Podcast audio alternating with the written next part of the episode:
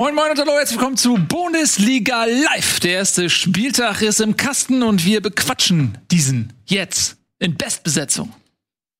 Und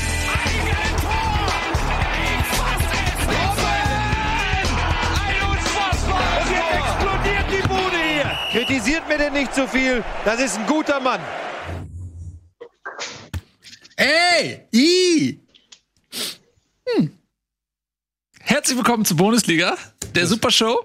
Die kannst du behalten, schenke ich dir. Ernsthaft? Ähm, ne, ja. Mhm. Die sind original. Wo hast du die her? Ähm, WM-Finale 1990, Lothar Matthäus. Ein paar Socken. Ja.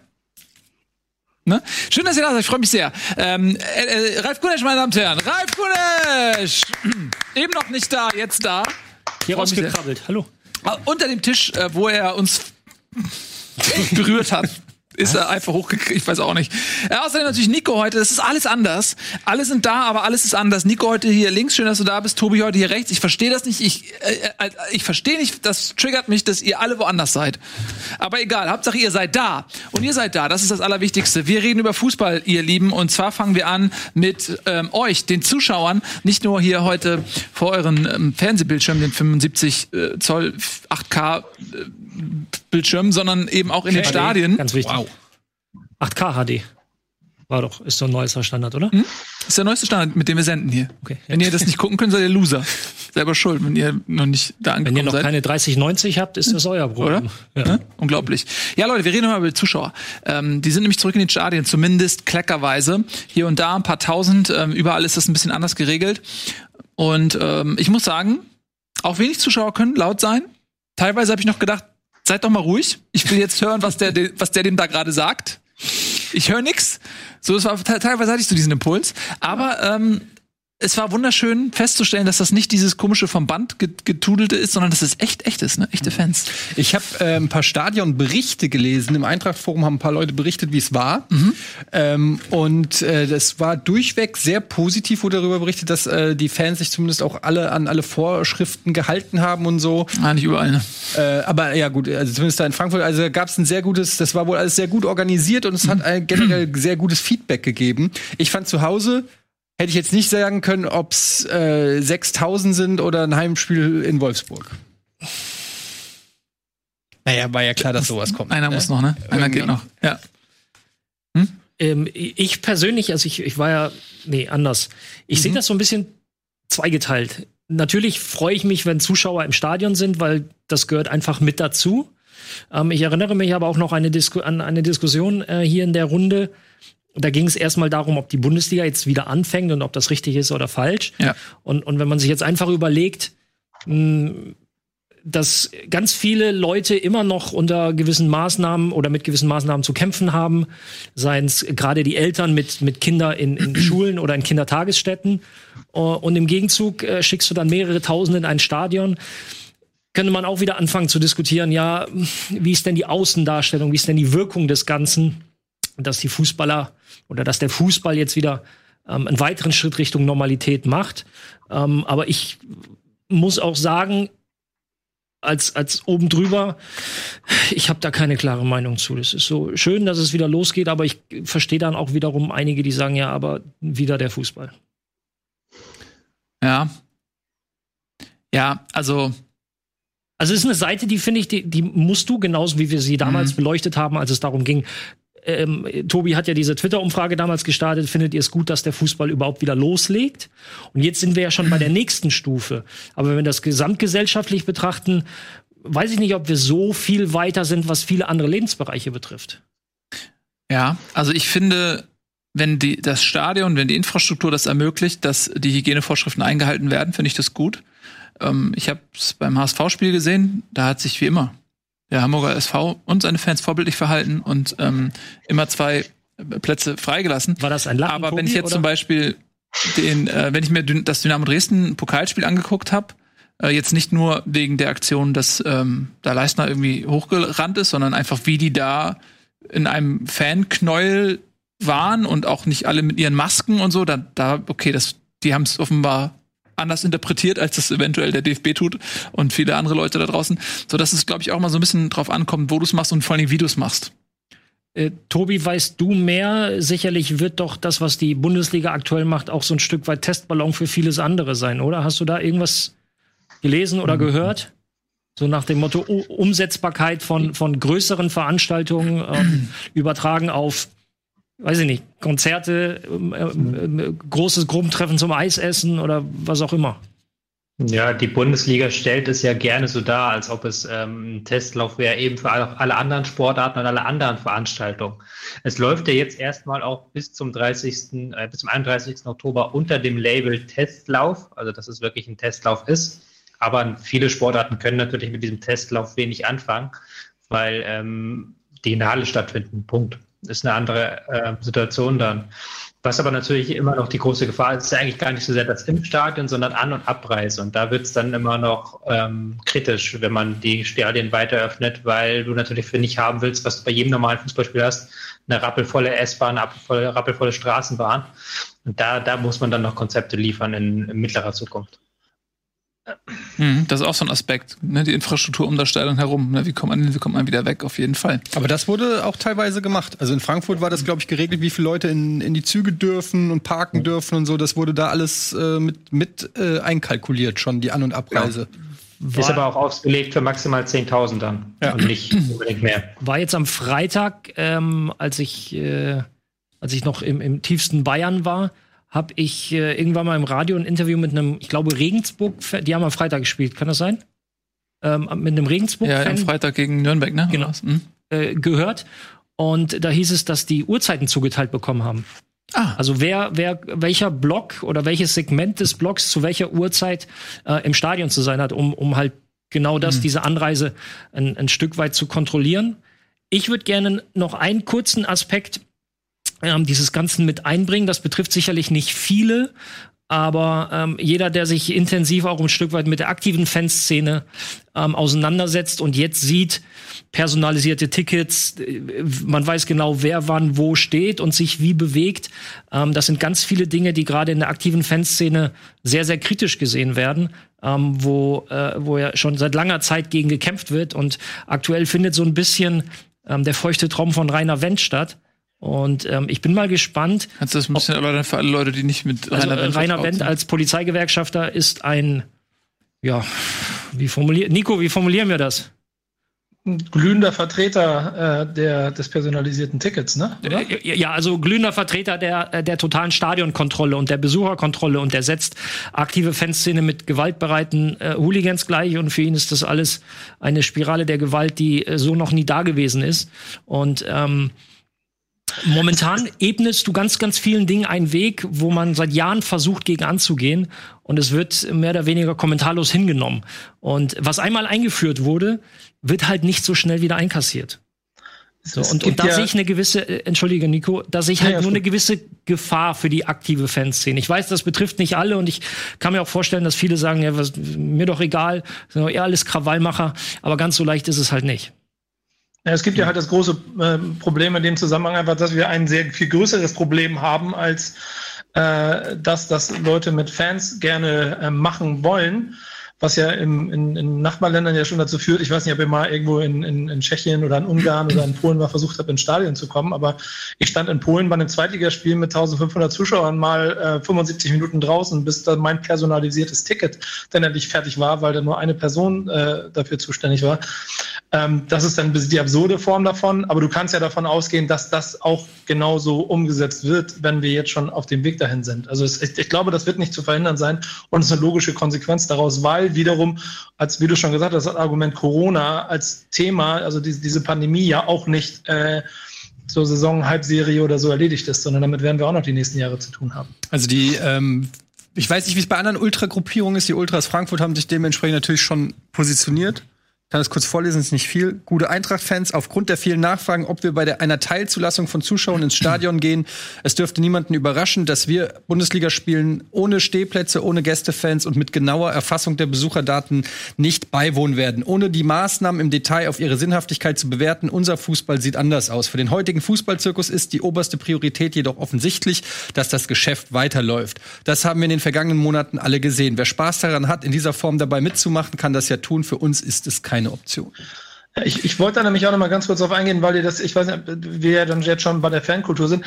Die Tatsache, wie in den Stadien und wo welche Entscheidungen darüber getroffen worden sind, zeigen ja auch, dass die Einheitlich über, Einheitlichkeit überhaupt nicht ge- gewährleistet sein kann.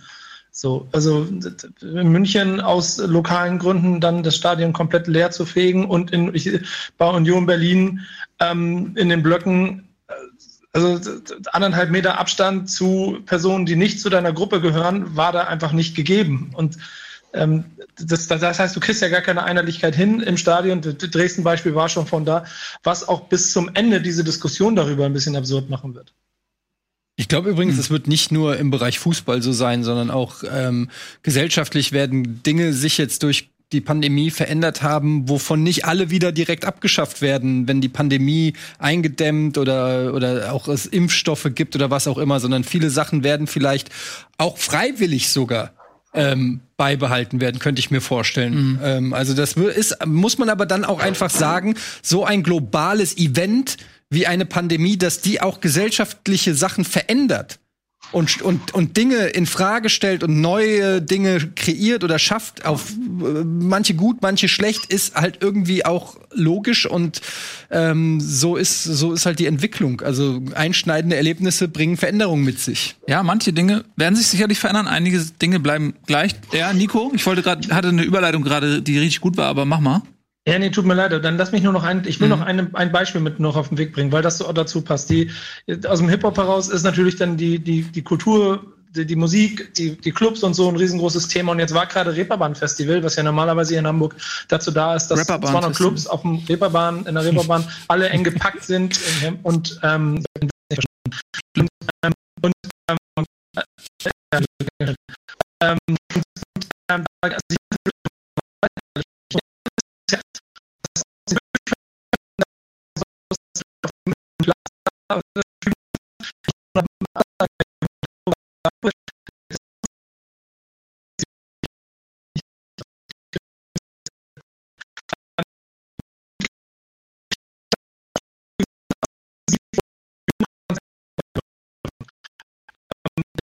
gesagt ganz schön, aber das, das, das, was war gesagt, da gibt es so Zuwendung, aber das müsste ja per Stadion und da müsste auch einer kontrollieren, nee Leute, ihr steht jetzt nicht nah, nah beieinander, ihr doch und sowas alles. Aber das scheint ja nicht zu passieren. Ne, es gibt ja auch noch, noch gar nicht, ähm, sag ich mal, feste Abläufe oder Personen. Äh, ich glaube, dass viele Dinge einfach sich noch nicht etabliert haben. Und keiner weiß so richtig, was er zu tun hat. Äh, so.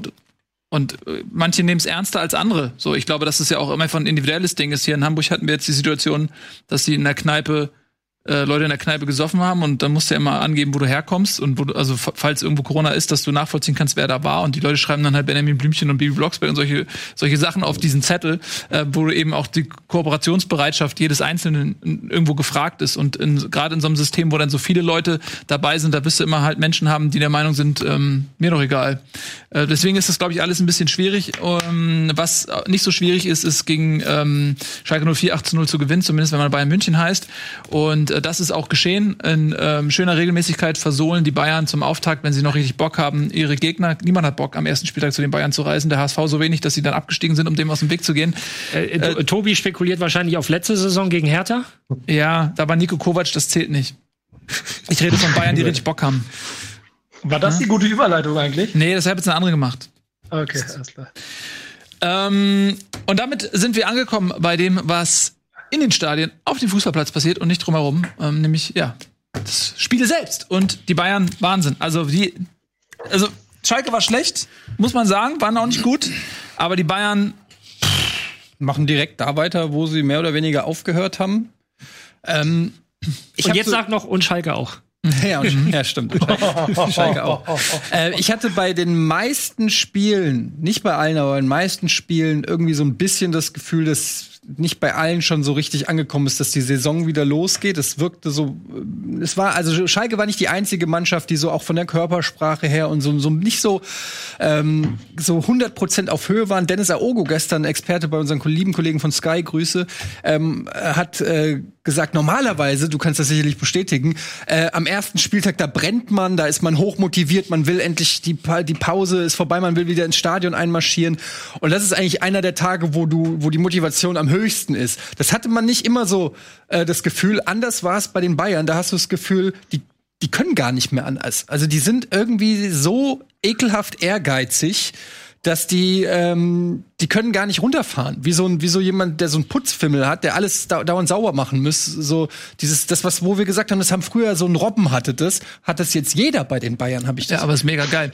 Und aus Bayern-Sicht als alter Fan, ähm, ich habe ein bisschen Schiss gehabt vor der Saison, ob ich das emotional überstehe, ähm, dass wir jetzt, glaube ich, dann das neunte Mal in Folge vielleicht nicht Meister werden könnten. Ähm, aber jetzt läuft die Saison gut an und ich habe ein gutes Gefühl. Ähm, und genau das, was du sagst, das ist eine Sache, das ist ja die Bayern-Stärke, diese Mentalität. Ähm, wenn du siehst, wer ist da gegangen, ja, Schweinsteiger, Lahm und so weiter, jetzt siehst du, Hönes geht, aber was du bei allen Unternehmen hast, ist die Schwierigkeit, wenn du zu viel Rotation im Personal hast, eine Mentalität aufrechtzuerhalten und die nicht quasi ähm, zu verwässern. Und die Bayern schaffen das, auch im Umbruch, quasi mit einem Kimmich, einem Goretzka, ähm, mit einem Nabri vielleicht auch in, in ähm, Abstrichen, mit einem Neuer, der noch da ist, schaffen es irgendwie diese Mentalität, dieses, dieses Gewinnwollen, dieses Auffressen wollen irgendwie aufrechtzuerhalten. Und das ist ein, ähm, ist ihnen gelungen. Ja, also auch, ich glaube, mit Kahn kommt jetzt zur rechten Zeit auch jemand, der diese Philosophie im Verein weiter äh, lebt, ja, weil mit Hönes ist jemand, naja, der ist ja de facto macht er noch Sachen ja, im Aufsichtsrat, aber ähm, es ist eben wichtig quasi, dass du, dass du das immer im Verein behältst und das schaffen die irgendwie. Die sprechen wir über das Spiel jetzt konkret oder erstmal Nee, über, über die dies, Bayern? über, über diese Gierigkeit, über, äh, dass du, dass du, dass du einfach diesen Ehrgeiz nicht verlierst, auch wenn du gerade das Triple geholt hast und es ist der erste Spieltag der Saison, äh, dass die trotzdem sagen, ey, ich, ich fress die jetzt auf. Also äh, das ist halt, äh, da verraten wir ja, äh, verrät keiner von uns irgendein Geheimnis, das ist halt diese Club-DNA. Das gehört einfach dazu. Ich erinnere mich an ein Telefongespräch mit äh, Tom Starke, der damals dann von Hoffenheim zu, zu den Bayern gewechselt ist als dritter Torwart. Und nach ein paar Wochen haben wir mal telefoniert und dann ähm, sind wir auf das Thema gekommen und dann sagte Ralf, das ist hier einfach, sobald du dieses Trikot anziehst, gibt es gar keine Diskussion, ob du das Spiel gewinnst oder nicht. Er sagt, mit anderen Vereinen äh, bereitest du dich ewig auf ein Bundesligaspiel vor und machst dir Gedanken. Und wenn du das Bayern-Trikot anhast, dann weißt du, du spielst am Samstag gegen Hoffenheim oder gegen Stuttgart.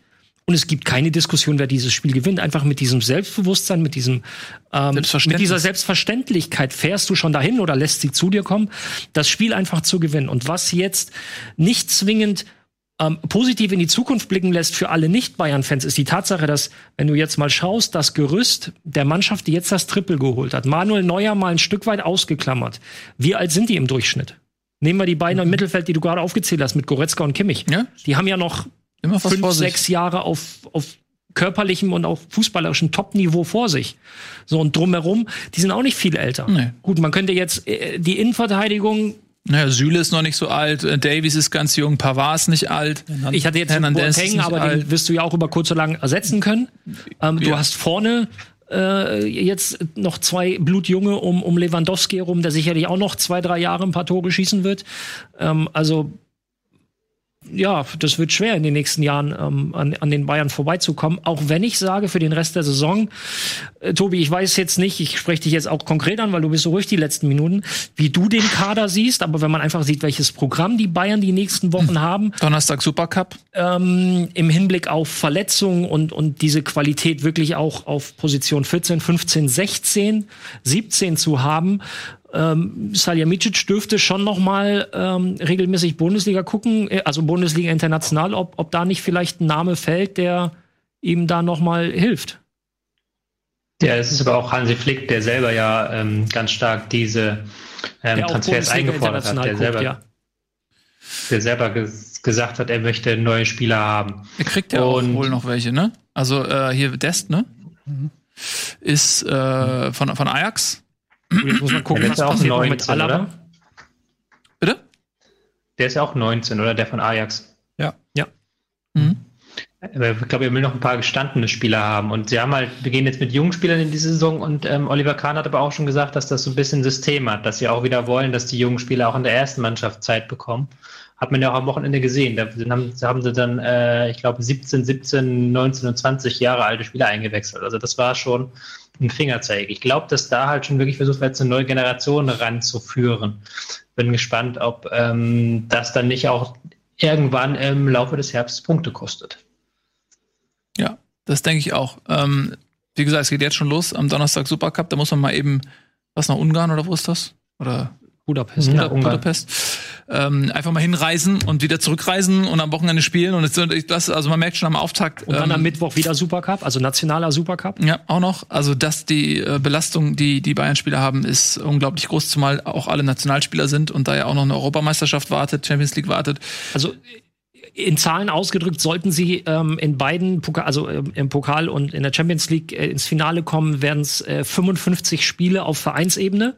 Und dann kommt ja noch ähm, Nations League und was weiß ich, was mhm. da noch alles bei ist, wo es ja anscheinend zumindest die Absprache gibt, dass nicht alle Spieler jedes Mal ähm, nominiert werden sollen. Ja. Und wobei die UEFA, ich glaube, die UEFA hat es entschieden oder die FIFA, ja, sich auch gegen diese fünf Auswechslungen ausgesprochen hat, was ich komisch finde, ehrlich gesagt, in so einem Jahr mit so einer Belastung ähm, da nicht einfach mitzugehen, weil du siehst, gerade in Situationen, wo das Spiel entschieden ist, ne, macht es halt auch total Sinn, dann jemanden rauszunehmen.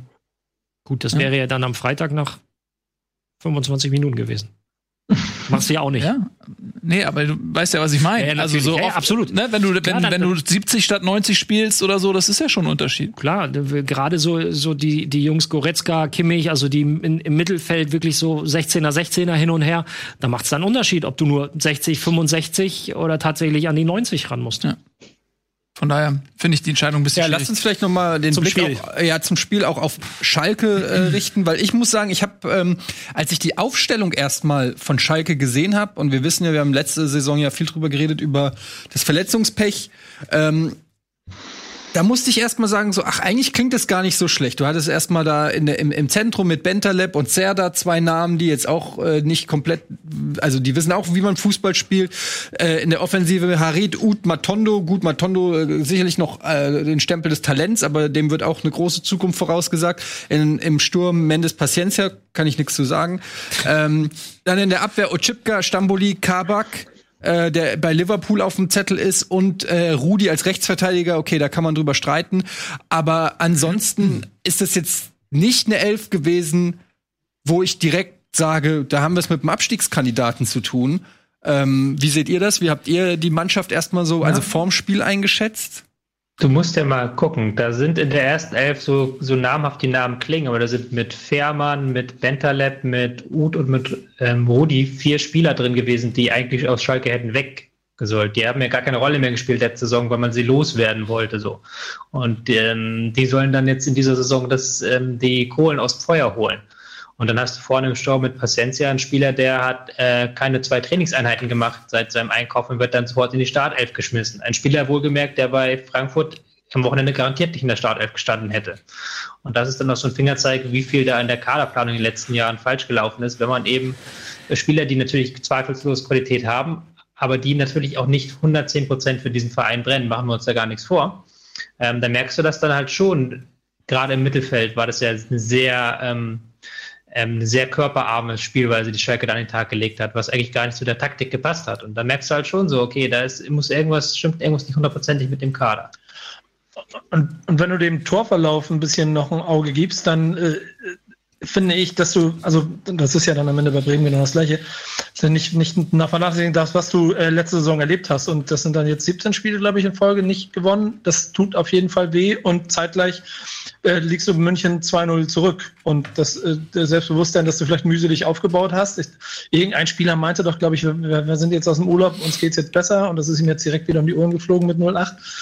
Ähm, aber da ist ja schon dann, glaube ich, automatisch das Genick gebrochen. Und wenn du nach 20 Minuten weißt, es ist vorbei. Und dass Bayern ja in der zweiten Halbzeit dann aber auch nicht aufgehört, sondern sogar noch weitergemacht hat, mhm. hat, glaube ich, dann am Ende dieses Desaster äh, so darstellen lassen. Weil ehrlicherweise gerade wie ihr das sagt, und ich bin nicht da auch voll bei euch, Bayern München hat noch 55 Spiele, oder wie viel das sind, 50 plus Spiele vor sich. Normalerweise hätten die, die alten Bayern hätten in der 45 Minute äh, Bremse reingesetzt, hätten, hätten auf Leerlauf geschaltet und hätten das Ding nach Hause gebracht. Die jetzigen Bayern rennen weiter und nehmen jeden Gegner auseinander. Aber das hat äh, Hansi Flick auch während des Spiels gefordert. Also er hat lautstark gefordert, Ballkontrolle, Ballkontrolle. Ähm, er hat unter der Woche in einem Interview gesagt, dass sie eine neue Facette ins Spiel bringen wollen, und zwar ähm, die Spielkontrolle durch Ballbesitz oder auch Erholung durch Ballbesitz. So, und ähm, das haben die Spieler phasenweise zumindest versucht, aber irgendwie hast du immer gesehen, so dieser Drang, nee, wir müssen doch mit Tempo nach vorne spielen und wir müssen ganz zielstrebig jetzt zum Torerfolg kommen. Das steckt noch Aha. sehr, sehr intensiv in ihnen drin. Das ist aber wahrscheinlich auch dem, der äh, Aufstellung schon. Also wenn du einen Nabri und einen, und einen Sané hast und die spielen gegen einen Rudi und einen Ochipka, dann ist ja auch irgendwie klar, dass die wissen, ey, fuck, jedes Sprintduell gewinne ich hier äh, und wollen dauernd geschickt werden. Also das ist natürlich, das ist so ein Mismatch, ähm, dass, dass, dass dass, dass du äh, vermutlich gar nicht anders kannst, als ständig den Ball zu verlangen und wieder loszurennen. Das macht ja auch vor allen Dingen. Das sind bei Football Manager diese roten Felder, die dann, wo du dann siehst, dass du da auf jeden genau. Fall was ja. falsch eingestellt hast. Ne? Aber das macht natürlich auch ähm, unglaublich viel Spaß, wenn du sofort, wenn du ähm, merkst, es läuft von alleine und der Gegner ergibt sich. Das sind halt junge Kerle, die haben Bock auf Fußball spielen. Und wenn, wenn du äh, Tore schießen kannst und es läuft, warum sollen die verwalten? Wenn Leroy Sané macht sein erstes Spiel für die Bayern, der hat mega Bock, äh, warum soll da irgendjemand sich bremsen lassen? Die hatten einfach einen, einen Heidenspaß. Jeder durfte mal ran. Ähm, ich kann es schon nachvollziehen. Tobi. Ja, wenn du als, um das zu unterstreichen, was du sagst, würde ich dir zustimmen. Und wenn du als Sechser in der Bundesliga spielst, gerade vom FC Bayern, dann bist du es ja gewohnt, dass du halt in diesem Raum vor der Abwehr halt sofort angegangen wirst. Also, dass du dich eigentlich um, wenn du Bälle verteilen willst, dass du dich zurückziehen musst. Und Kimmich wurde halt nicht angegangen. Der konnte mit dem Ball am Fuß immer richtig ins Mittelfeld reinmarschieren und dann Pässe hinter die Abwehr spielen. Und da freust du dich auch als Spieler, hast ja Bock drauf, das auch zu tun, wenn der Gegner das zulässt. Und das war halt das große Problem von Schalke, dass sie hinten mit der Abwehr weit vorne standen, wie Etienne gesagt hat. Da sind dann Sané ist dann tausendmal entwischt. Und vorne haben sie keinen Druck gemacht auf Kimmich im Mittelfeld das kriegst du halt nicht jeden Tag und dann machst du das halt. Also ich will, will es gar nicht vorwerfen. Wenn der Gegner so schlecht spielt, das ist Bundesliga, das ist ja nicht hier irgendwie alte Herrenliga, da kannst du das schon mal ausnutzen mit acht Tore schießen. Was ich ähm, aus Schalker Sicht äh, enttäuschend will ich nicht sagen, erschreckend fand, war einfach die Art und Weise, wie sie die Gegentore kassiert haben. Also es geht schon los mit dem ersten Tor, als Gnabry einen Chip, also Kimmich erstmal hat mit, mit ein paar richtig guten Pässen hinter die Kette. Ein Quarterback. Er, ja, genau. Hat in dem Spiel wirklich starke Pässe gespielt. Aber es darf nicht passieren, dass du als zentraler Spieler 20 Meter vor dem Tor einen langen Ball annimmst, dich drehst und abschließt, ohne Körperkontakt vom Abwehrspieler zu haben. Mhm. Robert Lewandowski genau dasselbe. Kriegt 20 Meter vor dem Tor den Ball in Fuß, kann sich drehen, mhm. vorlegen, abschließen. Und zwar nicht im Konter, sondern in einer Situation, in der die Schalker eigentlich ähm, in, in, in einer gewissen Ordnung, in einer Ruhe stehen können. Ähm, Tobi hat die beiden zentralen Mittelfeldspieler angesprochen, nicht präsent. Das Mittelfeld, gerade das Zentrum, gehörte ja. komplett den Bayern. Ich muss sagen, Serda ist auch relativ früh raus, äh, verletzt. Der ja. ist natürlich nicht so unwichtig. Ähm, ich gucke aber auch mit 30. ihm, Minute auch mit ihm war die war die zentrale ja. Position ähm, komplett verwaist und ähm, dann was ich am erschreckendsten fand, und das hat ähm, äh, David Wagner nach dem Spiel auch angesprochen, da steht 6-0. Im Normalfall baust du zwei Fünferreihen auf und schießt jeden Ball aus dem Stadion, bis kein Spielball mehr auf dem Platz ist. Also auch mhm. drumherum bei den Balljungen. Und Schalke lässt sich auskontern. Beim mhm. Stand von 6-0. Also, das ist das Tor, wo, wo Kimmich dann wo Sané hinten läuft. links den Ball ja. gewinnt und genau. Und, ja. und Sané dann auf, ich glaube, Gnabry querlegt. Es gab zwei Situationen. Einmal macht er ihn selbst und davor hat er auf, auf äh, Nabri quergelegt.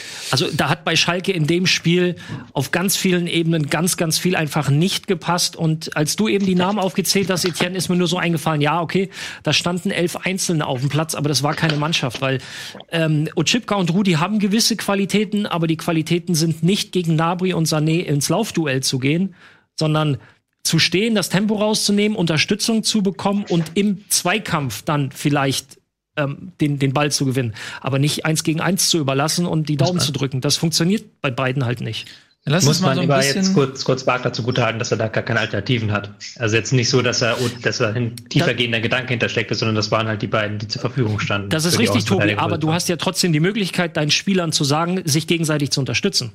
Ja, klar. Aber Ja, und das ist das, das, das ist ja auf, in keiner Situation auf dem, auf dem Platz geschehen. Ja. Und Jetzt lass uns mal ein bisschen ähm, versuchen, das, was wir da gesehen haben von Schalke, zu übertragen auf den Rest der Saison. Jeder ist sich, glaube ich, darüber im Klaren, dass man in München bei top motivierten Bayern untergehen kann. Das ist nicht die erste Mannschaft, der das passiert. Ähm, auch letzte Saison hatten wir mit Mainz ähm, gegen Leipzig Situationen, ähm, die so ein bisschen außergewöhnlich waren. Aber nach allem, was ihr auch so gesagt habt, glaube ich auch, dass das Problem bei Schalke sehr tief geht. Und dass es ähnlich jetzt viele vergleichen immer so den HSV dann mit Schalke. Immer wenn immer immer wenn irgendeine Mannschaft in der Krise steht gibt's auf Twitter lustige HSV Vergleiche tausendmal der gleiche Gag. Aber ein Stück weit ist es ja tatsächlich so. Ähm, der HSV hat dann zu Beginn oder in der Mitte des Niedergangs ja auch immer auf die Fresse gekriegt in München nicht umsonst ähm, äh, weil natürlich auch genau diese Komponenten fehlten wie Teamgeist, wie ein zusammengestellter Kader, der Sinn macht, dass äh, ja, Leute sich identifiziert haben mit dem Verein und so weiter. Genau ähnliche Dinge, wie du jetzt auch bei Schalke siehst. Macht ihr euch äh, Sorgen, gerade mit dieser Auftaktniederlage, die für die Moral natürlich erschütternd ist, dass Schalke wirklich da ansetzt, wo sie in der Rückrunde aufgehört haben? Oder sagt ihr, mit den Verletzten, die vielleicht auch zurückkommen, ist eigentlich genug Qualität da, um zumindest irgendwo Platz 13 oder so? Ganz kurz, ich will ein Beispiel nennen. Es gab ja letzte Saison auch einen Verein, der 8-0 gegen die Bayern verloren hat, nämlich Barcelona. War 8-0. 8-2. 8-2. 8-2. Ja, okay, aber Also trotz, aber Vereine, die gegen Bayern acht Tore kassiert haben in den letzten Jahren, ist der HSV, St. Pauli, Schalke und Barcelona. Okay, aber ne- bleiben wir mal bei der letzten Saison mit Barcelona und auch das ist ja ein Verein, bei dem es intern offensichtlich auch nicht gestimmt hat. Barcelona Das heißt, Reihe. du hast, äh, das heißt, du hast auf jeden Fall. Ich glaube, gegen die, dass man gegen die Bayern verliert, ist doch ganz klar. Das wird den meisten Vereinen so gehen. Dass man gegen die Bayern 8-0 verliert, ist, glaube ich, schon eine Besonderheit, die vielleicht eher passiert, wenn auch noch andere Dinge nicht so ganz hundertprozentig stimmen. Tobi, du hast es schon angesprochen, wa- was jetzt auch so Teamgeist oder Zusammenhalt oder was auch immer so angeht. Ich glaube, da, da muss noch ein bisschen mehr dazugehören als einfach nur ein langsamer Außenverteidiger oder so, weil du kannst trotzdem, und das hast du ja auch gesagt, anders verteidigen, du kannst bissiger verteidigen, du kannst enger zusammenstehen, du kannst es den Bayern schwerer machen, als es Schalke gemacht hat nächste Woche, nee, nicht nächste Woche, am Samstag oder am Sonntag trifft äh, Schalke auf Werder Bremen zu Hause. Ich glaube, das wird das sein, wo auch ein Wagner sagen wird, Leute, unsere Saison beginnt heute. Lassen wir mal dieses 8-0, das war noch ein Testspiel, klammern wir einfach mal aus, das hat nicht stattgefunden. Unsere Saison beginnt heute gegen Werder Bremen und da wird man wirklich, glaube ich, sehen, ähm, weil das sind beides gebeutelte Mannschaften, die dieses Spiel sich raussuchen müssen, um einen Fingerzeig zu geben, um zu sagen, es wird anders oder es wird genauso wie in dieser Saison. Und das ist, wenn du, wenn du so eine Rückrunde hat, also du hast recht, aber wenn du so eine Rückrunde hattest wie die Schalker und die Vorbereitung war jetzt auch weit weg von, von optimal. Grundsätzlich äh, Ergebnisse sollte man nicht überbewerten, aber Schalke hat jetzt auch nicht so die Kracher aus der dritten Liga gehabt und hat es äh, nicht geschafft, sie zu besiegen. Und dann fährst du zu den Bayern und hast vielleicht so ein bisschen geil. Erster Spieltag, es geht wieder los. Ähm, wir können alles hinter uns lassen, was war. Und dann dauert's 15 Minuten und du bist genau da, wo du vor, vor zwei Monaten warst. Ähm, und bis an dem Punkt geht die Scheiße schon wieder los. Ich, Ich- ich weiß nicht, ob du das so leicht abschüttelst innerhalb einer Woche. Nico? Ich habe ich hab eine Frage an euch. Und zwar ähm, be betrachtet, äh, also du sagst ja, wer war das, Eddie, glaube ich, dass, ähm, dass wenn man sich das auf dem Tableau anguckt, dann sieht das gar nicht so schlecht aus, was Schalke da hat. Ähm, würdet ihr mit mir gehen, dass wahrscheinlich bei Schalke 04 dieses Jahr aufgrund der Konstellation 16 Spiele in der Rückrunde letztes Mal verloren. Bayern kann ich auch versuchen, irgendwie auszuklammern, aber vielleicht klappt das am Ende nicht ganz psychologisch. Aber trotzdem sich eigentlich insgesamt von der Mentalität viel weiter unten in der Tabelle selber anordnen müsste, um dann auch anders in diese Spiele reinzugehen, als sie es getan haben.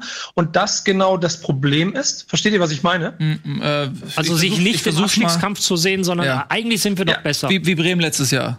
Ja, genau. Im Prinzip genau Ja. wie Bremen letztes Jahr. So das Gefühl, wir wollen ja eigentlich irgendwie oben mit ran und sowas alles. Und in Wirklichkeit musst du von Spieltag eins äh, sofort aufpassen, dass du nicht untergehst, aufgrund von den äh, Ergebnissen aus der Vergangenheit. Ja, Tobi hat fast ein Schleudertrauma vor Kopfschütteln gehabt. Ja, genau. Der sieht Hm. das nicht so. Nee, weil Ich glaube, der macht sich, die, die wissen ja auch, die können ja die Tabelle der Rückrunde lesen, die wissen, dass sie seit Monaten nichts gewonnen haben und sie wissen auch, dass das exakt dieselben Spieler sind, plus diejenigen, die letzte Saison nicht in die, zur Mannschaft gehört haben, weil sie eben nicht reingepasst haben aus irgendwelchen Gründen. Die sind ja nicht blöd. Ja. Die haben Aber ja die Spieler auch mitbekommen. Also die Stimmung da ist ja mies bi- bis zum geht nicht mehr. Also es ist ja nicht so, dass die das mitbekommen hätten. Aber ist, ja dann, nicht, ist ja nicht wie bei Bremen. Bei Bremen war es halt anders. Bei Bremen ist aus einer wirklich starken Saison gekommen, wo du halt so knapp an Europa vorbeigegangen bist. Du hast bis auf Kruse mit Kruse nur einen wichtigen Spieler, du hast nur einen Spieler verloren. Und jetzt Schalke hat halt, was soll da Hoffnung machen im Vergleich zur vergangenen Saison? Für die Spieler jetzt, aus Spieler. Ja, aber was ich glaube, was Nico auch so ein bisschen meint, ist, dass ähm, die Zusammensetzung der Mannschaft eben auch nicht so ist, dass sie diesen Abstiegskampf für sich verinnerlichen und annehmen. Ähm, du hast natürlich, du hast einen Rudi, der ist, der ist vom Hof gejagt worden, der ist auf Schalke richtig äh, zur Hassfigur geworden und ist geflüchtet. Jetzt ist er wieder da und muss auf einer Position aushelfen, äh, die er überhaupt nicht spielen will. Dieses Thema Rechtsverteidiger hatte Rudi schon mal in seiner Karriere und da hat er gar keinen Bock drauf gehabt. Dann hast du äh, einen Harid, der immer halb weg ist und aber eigentlich sich vom Selbstverständnis auch nicht im Abstiegskampf sieht, auch nicht von der Art und Weise, wie er Fußball spielt. Hast du einen Kabak, der ständig äh, mit anderen Vereinen in Verbindung gebracht wird, ähm, jetzt kürzlich mit Liverpool und so weiter. Also die, die Fährmann, der ausgetauscht Fährmann, der eigentlich vom Hof gejagt wurde und so weiter. Ähm, also ich, ich ähm, verstehe Nikos Punkt insofern so, dass du da kein, kein Kollektiv hast, was sagt, ey, pass auf, Leute, ähm, ab Spieltag 1 sind wir im Abstiegskampf und unser Saisonziel ist es, nicht abzusteigen. Und das, das sehe ich eben bei Schalke auch nicht. Und ich, und dann ich, ich, deswegen, ich gehe dann ja auf das, was du gesagt hast, Ralle, ähm, dass du gerade auch im, in, in defensiven Situationen, Schalker Defensivsituationen, keinen Biss gemerkt hast. Und äh, du hast gesagt, dass die, oder irgendjemand war das, dass die, dass die Verteidiger, die Außenverteidiger ja nun gar nicht in dieses Eins gegen Eins gehen können. Also müssen sie diese Zweikämpfe doch anders angehen. Und nichts davon hat stattgefunden. Das sagt mir, aus der Erfahrung, die ich auch mit Bremen letztes Jahr hatte, dass die ganze Mannschaft anders denkt, als sie wirklich auf dem Platz stehen sollte. Und das, ja. Gut, ähm, bei denken mal drüber genauso. nach Wir denken da mal drüber nach, ähm, machen eine klitzekleine Werbeunterbrechung. Gleich sind wir da und wir haben natürlich hier noch, äh, was, 17, äh, 9, äh, so verschiedene weitere Spiele. Bis gleich.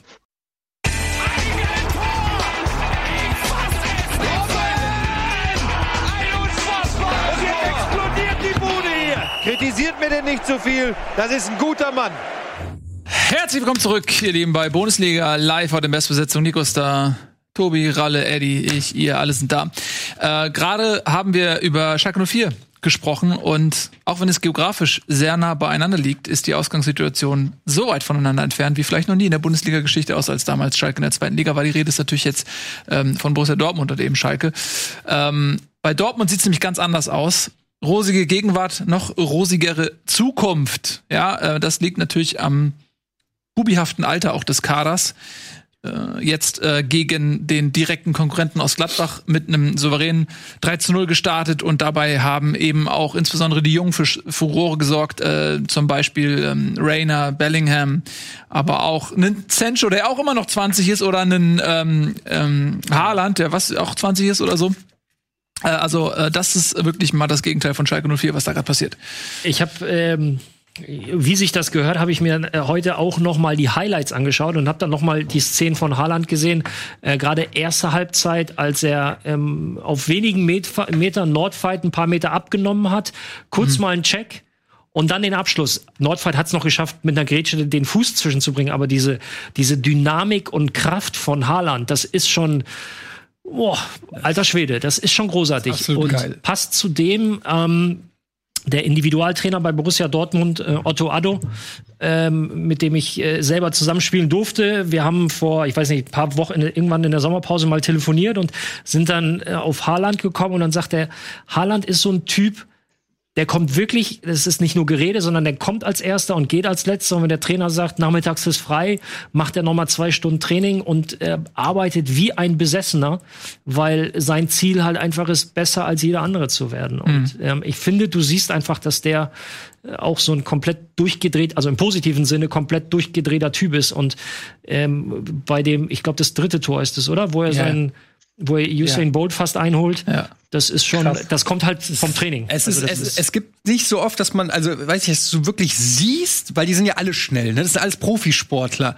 Aber ich erinnere mich, es gab mal dieses eine Video, ihr kennt es bestimmt, wo normale Typen gegen, äh, äh, NFL. gegen NFL-Leute, la- Wide Receiver oder so laufen. Wo man sieht, wie so ein normaler Sprinter ist und so ein Wide Receiver. Und, du, und so sah das ungefähr aus mit Haller, mit diesen riesen Schritten. Der ist ja auch groß. Und diese riesen Schritte sich so nach vorne äh, krallt, so. Das sieht einfach, das sieht spektakulär aus. Und dann aber noch die, Ruhe. Die Ruhe, den feinen Fuß, den Laufweg. Man muss sagen, bei diesem drei, äh, beim, äh, beim dritten Tor, beim 3-0 haben wir noch drüber geredet, dieser Zuckerpass von Sancho, der, der den wirklich nur so ein bisschen antippt, damit er verlängert wird. Das ist in seiner, also dieser Konter, den habe ich mir, glaube ich, schon jetzt fünf, sechs Mal angeguckt.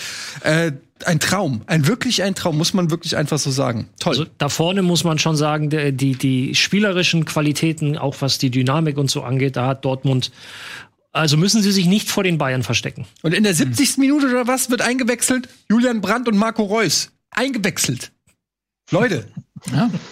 Was geht? kommt natürlich aus Verletzung. Die Eintracht hat Chandler eingewechselt, um ein bisschen Druck zu machen gegen Bielefeld. Kommen natürlich aus wollte Verletzungen, Made. ja, aber, aber grundsätzlich äh, hast du schon recht. Also das ist auch ein Luxus, den man da hat. Und Hazard war schon verletzt, Guerrero noch nicht fit. Keine Ahnung, wer da noch und äh, die ganzen anderen jungen Renier und wie die alle heißen. Dann kommt noch ein Mukoku, der ist 15, wird aber schon gehandelt wie der nächste Superstar. Äh, also B, der BVB ist momentan einfach nur, also mit Bayern, mit Bayern und BVB muss man sagen, haben wir schon zwei krasse Vereine momentan an der Spitze in Deutschland. Aber äh, ja, ich, ich wollte nur auf die, auf die Unerfahrenheit hinaus, die vielleicht dann international möglicherweise mitentscheidend sein kann. Ja. Ich, bin mal, ich bin mal sehr gespannt, wie das über eine Saison laufen wird mit, mit Favre und dieser Horde junger Wilder.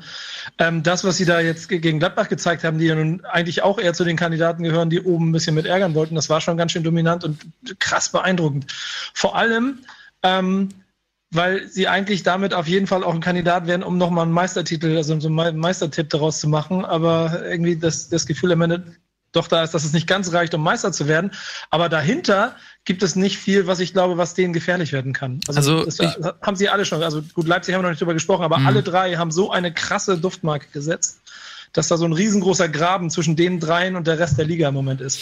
Ich würde gerne mal ähm, so ein bisschen ähm, Gladbach zur, zur Ehrenrettung Gladbachs äh, schreiten, weil ich nämlich finde, dass äh, in der ersten Halbzeit, gerade ähm, in der ersten halben Stunde, das gar nicht danach aussah, dass ähm, Dortmund dieses Spiel irgendwie 3-0 gewinnen wird. Ich fand äh, Gladbach da phasenweise sogar stärker ähm, als ähm, Dortmund. Und man muss ja auch bedenken, dass Gladbach sehr ersatzgeschwächt war. Ähm, Gerade vorne, also sie haben gespielt mit Hofmann, Stindl und Wolf. Also da äh, Player kam später noch rein, aber äh, Tyram kam auch noch rein, aber die kamen eben auch aus Verletzungen.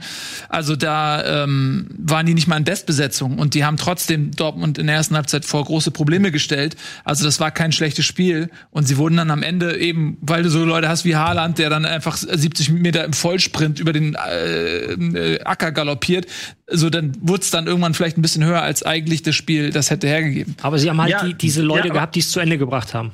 Genau. Das hat genau. bei, bei Gladbach sicherlich auch aufgrund von Verletzungen. Sag ich ja gerade, die gefehlt. Top, die Top-Stürmer da vorne haben natürlich gefehlt. Das ist ja einfach nicht zu unterschlagen, glaube ich, bei Tobi guckt Qualität. so skeptisch.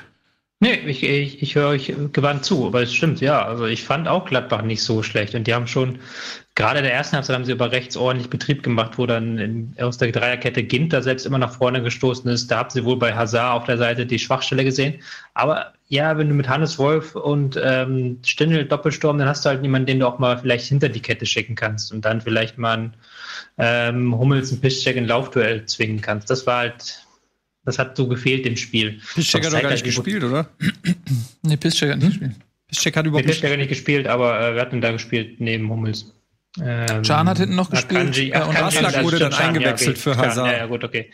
Äh, war ja trotzdem die Idee, da irgendwie von rechts dann mit einem flachen Ball dann da in den Raum reinzukommen zwischen Hummels und Can. Aber es hat nicht geklappt. Und dann hast du halt diese brutale Qualität, weil ich fand halt bis zum 0, bis zum 1-0 war es halt komplett ausgeglichen.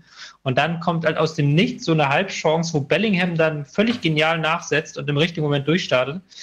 Ähm, das fand ich schon sehr beeindruckend. Da hast du gesehen, dass diese individuelle Qualität von Dortmund einfach drei Stufen höher ist als die von, von Gladbach.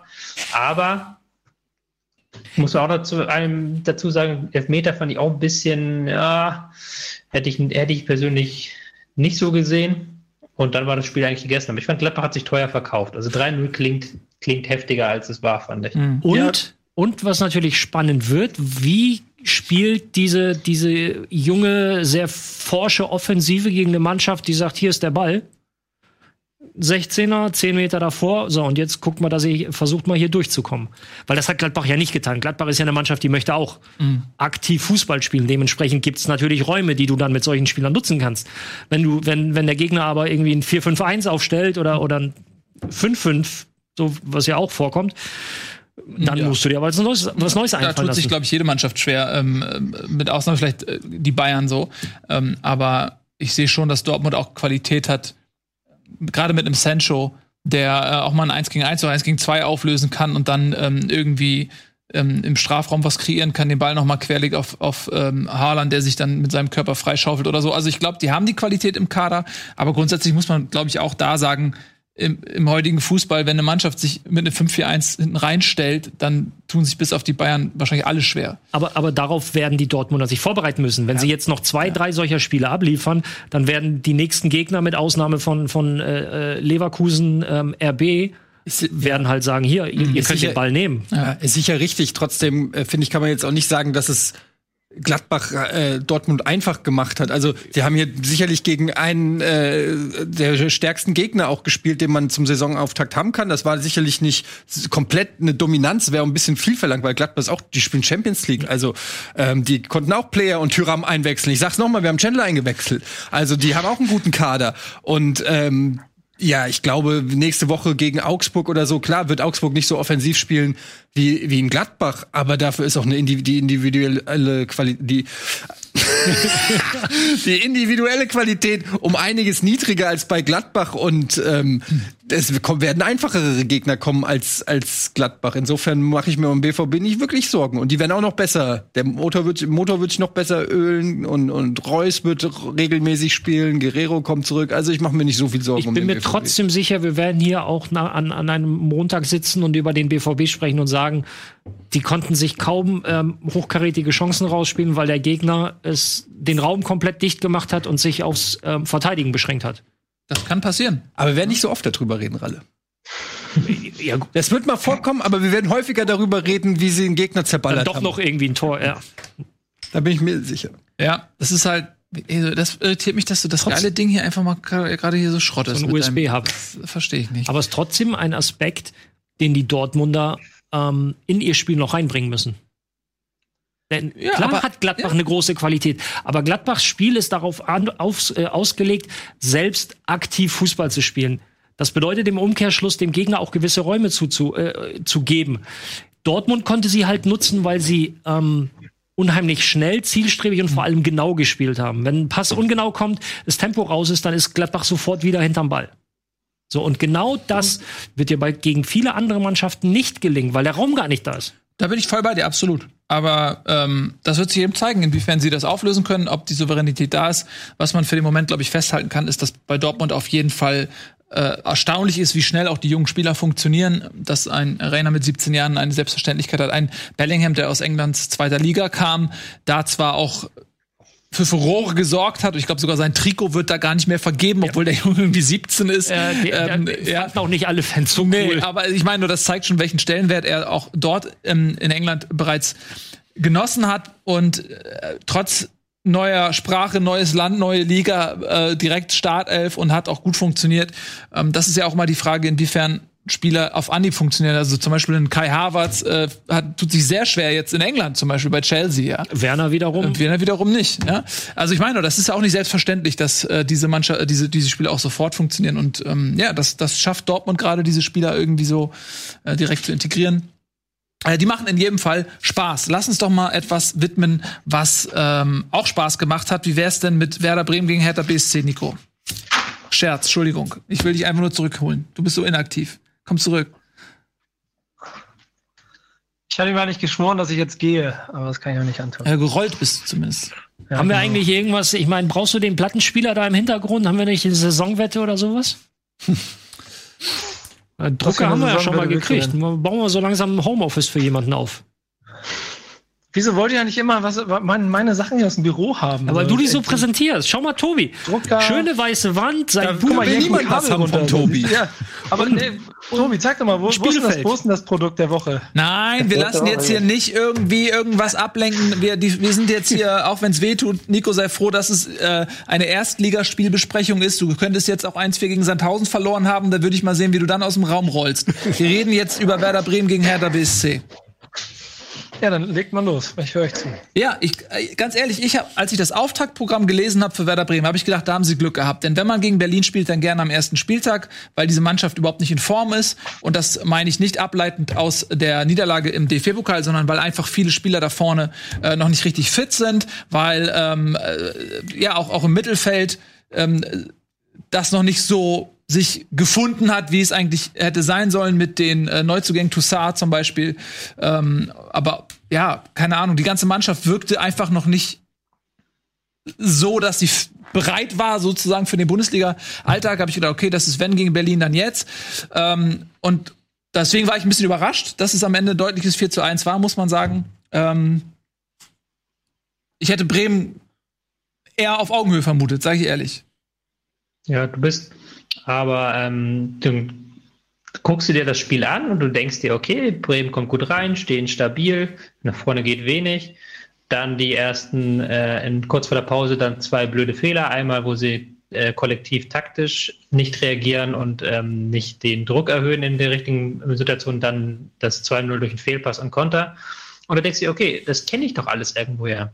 Ach ja, aber letzte Saison war es halt genauso beim Bremer Spielen. Also sie haben so lange gut gestanden, bis sie zurücklagen und dann hatten sie keine Idee, wie sie wieder ins Spiel zurückfinden sollen. Dann merkst du auch, okay, irgendwie hat sich in dieser Mannschaft auch nichts verändert. Also dieses Startelf hätte bis auf Chong, der ja überraschend als Rechtsaußen rankam, hätte diese Startelf in der vergangenen Saison genauso ausgesehen. Und ich glaube, es waren auch irgendwie sieben Spieler oder sowas von den Relegationsspielen noch ähm, auf dem Feld aktiv. Da hast du schon gemerkt, okay, das scheint doch irgendwie mehr Kontinuität zu sein in Bremen im Vergleich zur vergangenen Saison, als man sich das erhofft, erwünscht, erträumt hatte. In dem Fall ist Kontinuität ja da nichts Gutes. Nee, weil man ja auch, das, das, was mich halt so verwundert hat, das ist ja auch okay. Ich meine, Werder Bremen ist 60. gewesen, haben jetzt gegen Team gespielt, das super viel investiert hat. Kannst du verlieren, 4-1 musst du nicht verlieren. Das ist halt wieder, vor dem Spiel gab es halt dann wieder von den Bremer Verantwortlichen diese Ansage, so, weißt du, diese Saison wird anders und wir wollen wieder zum Bremer Spiel zurückkommen. Und da siehst du halt diese erste Halbzeit, wo sie 40 Minuten nichts machen, außer das eigene Tor verteidigen. Das machen sie ganz gut, aber haben halt nach vorne null Durchschlagskraft und, mm, es ist ein wirklich blöder, blöder Beginn, weil du dann auch gleich wieder alles abräumst, was du quasi vorher rhetorisch aufgebaut hast. Was mich ein bisschen, äh, achso, wolltest du was sagen? Nee, ich wollte nur sagen, dass es mich auch ein bisschen überraschte, weil Berlin ist ja in der ersten DFB-Pokalrunde rausgeflogen. Ähm, also durchaus mit ein bisschen Druck angereist schon am ersten Spieltag, weil ne, man will sich ja nicht zum Affen machen. Man kriegt ja eh schon au- dauernd auf den Sack ähm, für die für die Big City Club Geschichte. Ähm, eigentlich eine Situation, die für Bremen wie gemacht war. Auch Zuschauer wieder im, Pub im Publikum, Zuschauer wieder im Publikum, Zuschauer wieder im Stadion. Und ähm, ich hätte auch nicht damit gerechnet, dass ähm, Bremen so schwach ist. Ich fand aber auch Hertha stark. Der, also jetzt nicht überragend, aber schon auch angedeutet, was für ein Potenzial in dieser Mannschaft schlummert, wenn die vielleicht noch mehr Zeit haben, sich zu finden. Also Hertha hat äh, nach vorne schon so gespielt wie auch im DFB-Pokal, nur haben sie hinten halt nicht komplett gepennt, sondern sich auch mal aufs Verteidigen ein Stück weit konzentriert und das erfolgreich umgesetzt. Ich meine, sie haben in Braunschweig haben sie auch vier Tore Ja. geschossen, haben halt nur fünf kassiert. Ähm, also nach vorne hat dann im Pokal auch schon einiges funktioniert. War aber auch eine neue Abwehr jetzt mit Boyata und Tore, Toro Nariga war äh, natürlich nicht vergleichbar mit der DFB-Pokal. Ne? Da musst du schon, musst du schon sagen, dass das ein riesiger ähm, Unterschied gemacht, individuell, diese Abwehr. Und natürlich einfach dadurch, dass Bremen, man muss es ja sagen, es war nicht so, dass Hertha an den ersten 40 Minuten Bremen an die Wand gespielt hat. Das war ein super zähes Spiel, wo man auch sagen muss, Bremen hat die, hat die gut vom eigenen Strafraum weggehalten. Und aber wenn dann, als dann Hertha 1-0 in Führung gegangen ist, dann konnten sie eben Ballgewinn machen, konnte, konnten, konnten sie gucken, wo es Kunja, Kunja hatte ein bisschen mehr Platz, der äh, konnte ins 1 gegen 1 gehen. Dann haben sie halt die Konter bekommen. Und die Tore waren ja nachher auch größtenteils Kontertore. warum, warum? Entschuldige, ja, sag. Hm? Nee, nee, sag. Dachte, du wärst fertig. Nee, ich bin ja auch fertig eigentlich. Ich Ach so. wollte nur sagen wollen, die hatten halt, die, sind halt, die Führung hat ihnen in die Hände gespielt. Das hatten sie gegen Braunschweig nicht, dieses Glück. Und gegen Ja. Braunschweig hatten sie eine andere Innenverteidigung. Das waren aber meine Argumente. Ähm, äh, wenn das jetzt mal ein, ein ganz normales Sch- oder anders, wenn diese, wenn diese Vorgeschichte bei Werder nicht wäre, würden wir darüber sprechen, dass das halt kein gutes Spiel von Werder Bremen war, das mal passieren kann und abhaken. Aber mit, mit der Vorgeschichte der letzten Saison äh, fühlen sich, glaube ich, ganz viele wieder daran erinnert, dass bei Bremen ähm, gerade die Abwehr nicht und jetzt bist du halt schon erster Spieltag und hast schon wieder vier Gegentore. Ja, Das heißt, um da halbwegs Gegentore. einen Schnitt zu halten, der dich äh, sicher in der zweiten Liga hält, musst du jetzt erstmal ein paar Spiele maximal äh, in der ersten Liga, Entschuldigung. Entschuldigung. Das war jetzt ein Versprecher. Ähm, musst du jetzt erstmal auch zwischendurch mal zwei, drei Spiele, äh, vielleicht nicht am Stück, aber auch zu null spielen. Ja, und das ist auch äh, nochmal anschließend an das, was äh, Tobi auch gesagt hatte. Man hat ja immer schon diese Erklärung, will ich es mal nennen, gehabt, dass viele Verletzte waren äh, bei Bremen. Und die habe ich zumindest auch immer gelten lassen. Aber dieser Kader ist schon dem eigentlichen Stammkader sehr nah. Und mich hat zum Beispiel auch überrascht, dass ein Füllkrug, wo es ja auch immer hieß, okay, das tat sehr weh, dass der ausgefallen ist, dass ein fitter Füllkrug äh, in der 63. Minute eingewechselt wird ähm, und eben nicht gesetzt ist. Also das hat, also so, wo du denkst, okay, vielleicht ist das Potenzial der Spieler, die verletzt waren und zurückgekommen sind, auch gar nicht so viel höher, als man das eigentlich vielleicht sich erhofft hat. Ja, das ist, glaube ich, auch ein bisschen bedingt einfach durch die Vorbereitung. Also da hat einfach Selke äh, Füllkrug den Rang abgelaufen. Finde ich dann okay, dass man das dann sagt, aber ja, spricht nicht für die Qualität, wenn Selke dir den Rang abläuft. Come on, lass mich da auch mal ein bisschen nachtreten hier ein bisschen. Ähm, Vollguck war nicht 100% fit, muss man dazu sagen. Also, das, da rührte die Entscheidung auch. Ey, Und wisst ihr, was das eigentliche äh, Frustrierende an der ganzen Tatsache ist? Dass jeder, der irgendwas in der Vergangenheit über Werder Bremen gesagt hat und daran rumgemäkelt hat, ja durch dieses Spiel auch einfach recht hat. Denn ich bin, ich habe es nicht gesehen. Ich war, ich war privat unterwegs, habe dann nur den Ticker mitbekommen und hatte das Handy gerade für 20 Minuten weggelegt und nimm's wieder in die Hand und lese auf einmal 2-0 für Hertha BSC Berlin. Und ähm, habe dann ein bisschen gelesen, Zusammenfassung und wenn du dann, ich glaube, Baumann war es in, in der Analyse dazu dann auch quasi erzählt, dass offensichtlich die Mannschaft das, was in der letzten Saison passiert ist, alles noch nicht ganz abgeschüttelt hat und damit äh, diese, also die Niederlage in diesem Spiel auch ein bisschen mit erklärt wurde, dann macht mir das halt auch noch viel mehr Sorge und viel mehr Angst als ein 1 zu 4 gegen Hertha BSC Berlin. Dann bin ich auch ein bisschen bei dem, was ich vorhin mit Schalke beschrieben habe, dass das Problem weit tiefer sitzt. Dazu kommen auch, und das ist dann ja jetzt ein Punkt, der, sich, jeder kann jetzt sagen, Kofeld raus morgen. Ja, ja, das gilt auch schon seit seit, seit der Winterpause ähm, letzte Saison gilt das immer. Jeden, jeden Tag kannst du ihn rausschmeißen. Und warum sie ihn nicht rausschmeißen und warum man mal weitermachen darf, das müssen die Verantwortlichen am Ende betreuen. Mein Vertrauen darin, dass irgendwo die irgendwas sehen, was gut sein muss, das bleibt weiter. Ich kann jetzt, das ist so, ich kann jetzt auch einfach nicht mehr umdrehen. Also Jetzt wäre es einfach fadenscheinig, wenn ich mich jetzt entstellen würde, so, ja genau, scheiß Trainer muss sofort weg. Aber ich verzweifle halt auch daran, dass ein Osako da wieder steht der muss da irgendwas sehen, was ich nicht sehe. Dass ein, dass ein ähm, Bittenkurt nicht spielt. Das mit Füllkrug, genau, das habe ich mir genauso erklärt. So. Aber dass ein, der, der Defensivverbund bei den Gegentoren, bei allen, es sind immer Stellungsfehler. Es ist immer, dann, dann steht Sargent nicht richtig, dann, dann ist ein bisschen Rotation bei Hertha in der Offensive und sofort ist Bremen hinten offen wie ein Scheunentor. Und das ist eine Frage, ob es Trainer ist, ob es Qualität ist oder ob es, ähm, ja, eigentlich die beiden Sachen, ne? Oder, oder dann Mentalität.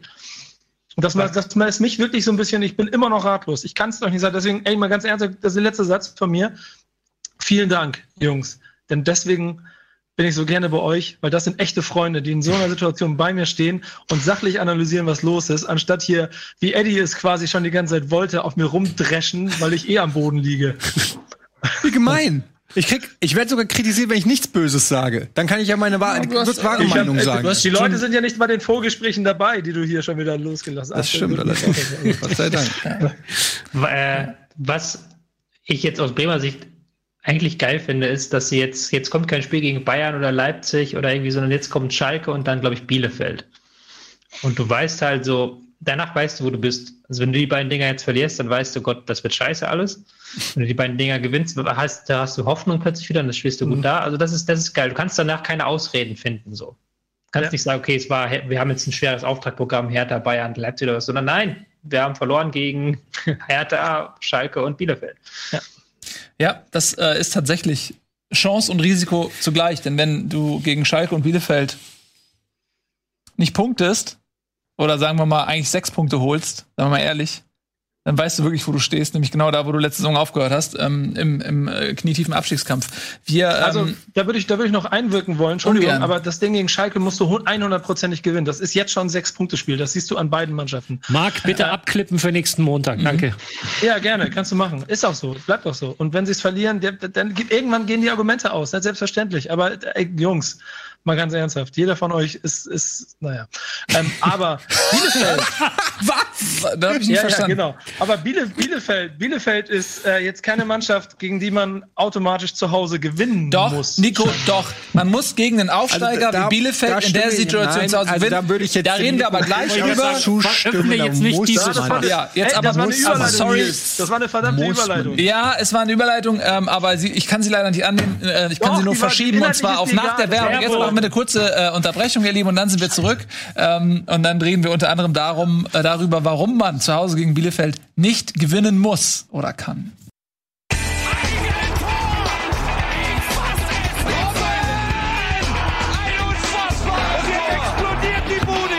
Kritisiert mir denn nicht zu viel. Das ist ein guter Mann. Herzlich willkommen zurück. Gilt natürlich zum einen euch, gilt aber natürlich auch den Aufsteigern. Herzlich willkommen zurück. Arminia Bielefeld, äh, VfB Stuttgart. Herzlich willkommen zurück in der Liga. Wir haben euch sehr, sehr, sehr vermisst. Arminia Bielefeld. Lang ist es her. Ein Verein, der, 2000? weiß ich nicht, sechs, ja, 6, 2, 7, glaube ich. Oder? zuletzt. Nee, Bundesliga. 2009, elf Zweite- Jahre. Ja, mega. Äh, elf Jahre, was kann man in elf Jahren alles machen? Ähm, ja, jetzt seid ihr wieder da. Schön, freut mich sehr. Ähm, fangen wir mal mit Bielefeld an. Ähm, direkt Auswärtsspiel bei Eintracht Frankfurt. Ein, Wenn wir da ähm, nur jemanden hätten, der was zu sagen könnte. Ja, wir kennen, ich kenne niemanden, der Bielefeld-Fan ist leider. Ähm, aber vielleicht könntest du was dazu. Ja, ich weiß, aber der ist ja leider jetzt nicht hier. Ähm, könntest du mir mal sagen, Wie warum wir Basti und Philipp Köster in eine Sendung kriegen. Zu den Beef? in diesem Moment haben die sich gebieft? Hab ich Ja, nie mitbekommen. gebieft. Über Twitter. Ja. Ja gut, aber bei Twitter ist ja alles durch Fleisch gefiltert. Also wer sich, wer sich auf Twitter nicht beeft, der hat die falsche Plattform gewählt. Das ist leider einfach Wa- so. Warum bist du dann auf Twitter? Ich? Nein, also warum bist du auf Twitter, wenn du dich nicht beefen willst? Also, ein bisschen, naja. Ja. Äh, ja, äh, Spiel ähm, war äh, ein recht, äh, eigentlich ein recht einseitiges Spiel. Eintracht war klar die bessere Mannschaft, mehr Ballbesitz, mehr Torschuss, hatten, glaube ich, irgendwie nach 70 Minuten 14, 15 Ecken. Ähm, am Ende muss man sagen, ich habe mir hier aus dem Chat hat's einer schon perfekt formuliert, nämlich Don Leon. Ja, wie gesagt, die erste Elf der Eintracht steht, aber danach wird es dünn und die vier, fünf Chancen gegen Arminia hat man nicht gemacht. End of story. Warum liest du das ab? Das steht hier. Von wem? Don Leon. Aus dem Chat? Ja. Ach so, ja, ja. Was hast du gedacht? Dass du dir das aufgeschrieben hast vor der Sendung. Nein, das hat Don Leon hat das vorhin Ja. geschrieben und ich äh, arbeite eng mit der Community zusammen. Natürlich. Und ähm, ja, äh, man hat gesehen, dass es im Kader äh, bei der Eintracht meiner Meinung nach immer noch die gleichen Probleme gibt wie in der Vorsaison. Ich versuche es schnell äh, zu machen. Keine Kreativität, äh, keine Passsicherheit. Du hast einen Kostic, der äh, seit einem halben Jahr nicht mehr in Form ist und ein bisschen lustlos äh, wirkt, bei dem nicht mehr viel klappt, aber auf den sich die Gegner natürlich auch perfekt eingestellt haben, der ständig gedoppelt wird, deshalb kaum noch was bringt. Ähm, Danny da Costa mit dem schlechtesten Spiel seit einem Jahr ungefähr, der sich wahrscheinlich mit diesem Spiel aus dem Kader gespielt hat. Schöne Grüße. Ähm, was mir sehr leid tut, aber es war einfach Grottoid wurde zur Halbzeit ausgewechselt, dann kam Zuber rein, der hat es auch nicht besser gemacht. Ich verstehe nicht, warum man ihn gegen Gasinovic getauscht hat. Warum haben sie nicht zu Barca eingewechselt? Kamada auch absolut untergetaucht, hat jetzt seinen Vertrag offensichtlich in trockenen Tüchern. Ähm, ich bin mir nicht so sicher, ob man sich einen Gefallen damit tut, dass der Spieler gesetzt ist. Offensichtlich hat man keine Alternativen im kreativen, offensiven Mittelfeld. Bas Dost äh, und André Silva harmonieren einigermaßen gut, aber ähm, es reicht nicht, wenn keine Unterstützung äh, aus dem Mittelfeld kommt. Ich würde mir noch einen äh, ballsicheren Dualverteiler, wie zum Beispiel Mo Dahut wünschen, BVB keine Chance ähm, ausleihen und dann brauchst du noch einen Flügelstürmer. Ähm, Rustic ist im Gespräch, der sich bei Groningen versucht Gesundheit. Rauszuekeln. Danke. Ähm, aber da bin ich mir auch nicht sicher. Seit zwei Jahren sucht man einen Rechtsaußen. Äh, das Einzige, was du findest, ein 24-Jähriger, der in der holländischen Liga in den letzten zwei Jahren fünf Scorerpunkte gemacht hat, bin ich mir auch nicht sicher, ob das so viel dazu beitragen wird. Die Eintracht wird im gesicherten Mittelfeld äh, spielen. Es sei denn, es tut sich auf dem Transfermarkt noch was. Tschüss, euer Edel. Gut. Atmen. Ich habe ich hab bei der Lektüre äh, von, von vollkommen zu Recht, äh, danke an das Publikum, das hier mit Abstand und allem äh, sitzt. Ich habe bei der Lektüre von äh, Tobis Analyse äh, bei Elf Freunde war's, ne? ja, bei Elf Freunde ein bisschen das, an das denken müssen, was wir auch in der letzten Woche besprochen haben, eben mit wie Bielefeld spielen wird. Und du hast es jetzt zusammengefasst, äh, glaube ich, mit äh, eine, Mannschaft, eine Kontermannschaft, die noch nicht kontern kann. Ich war So. sehr schockiert, als dieser Auftrag reinkam von einem Magazin, das von Philipp Köster gegründet wurde, das am ersten Spieltag eine Analyse von Arminia Bielefeld haben wollte. Ja, was ein Zufall. Das als kleiner Insider-Gag. Ähm, ja, ich, ist, ich fand, Arminia Bielefeld war okay. Also dafür, dass sie, man hatte schon gemerkt, dass Frankfurt individuell sehr viel besser war. Und dass auch wenn, wenn sie es mal geschafft haben, ins 1 gegen 1 zu gehen, Kostic hat er irgendwie in einer Situation zwei Gegenspieler stehen lassen. Und auch sonst haben sie auch einige geile Ballgewinne gehabt im Pressing, wie es ja unter Hütter sich vorstellt. Weit vorne den Ball gewonnen und dann direkt vors Tor abgegangen. Da hat man schon gemerkt, da hat Bielefeld Lehrgeld zahlen müssen. Aber ich fand auch, sie hatten ganz gute Konteransätze bei, bei Zeiten, aber die haben sie dann liegen lassen. Also Bielefeld war schon doch durchaus nervös.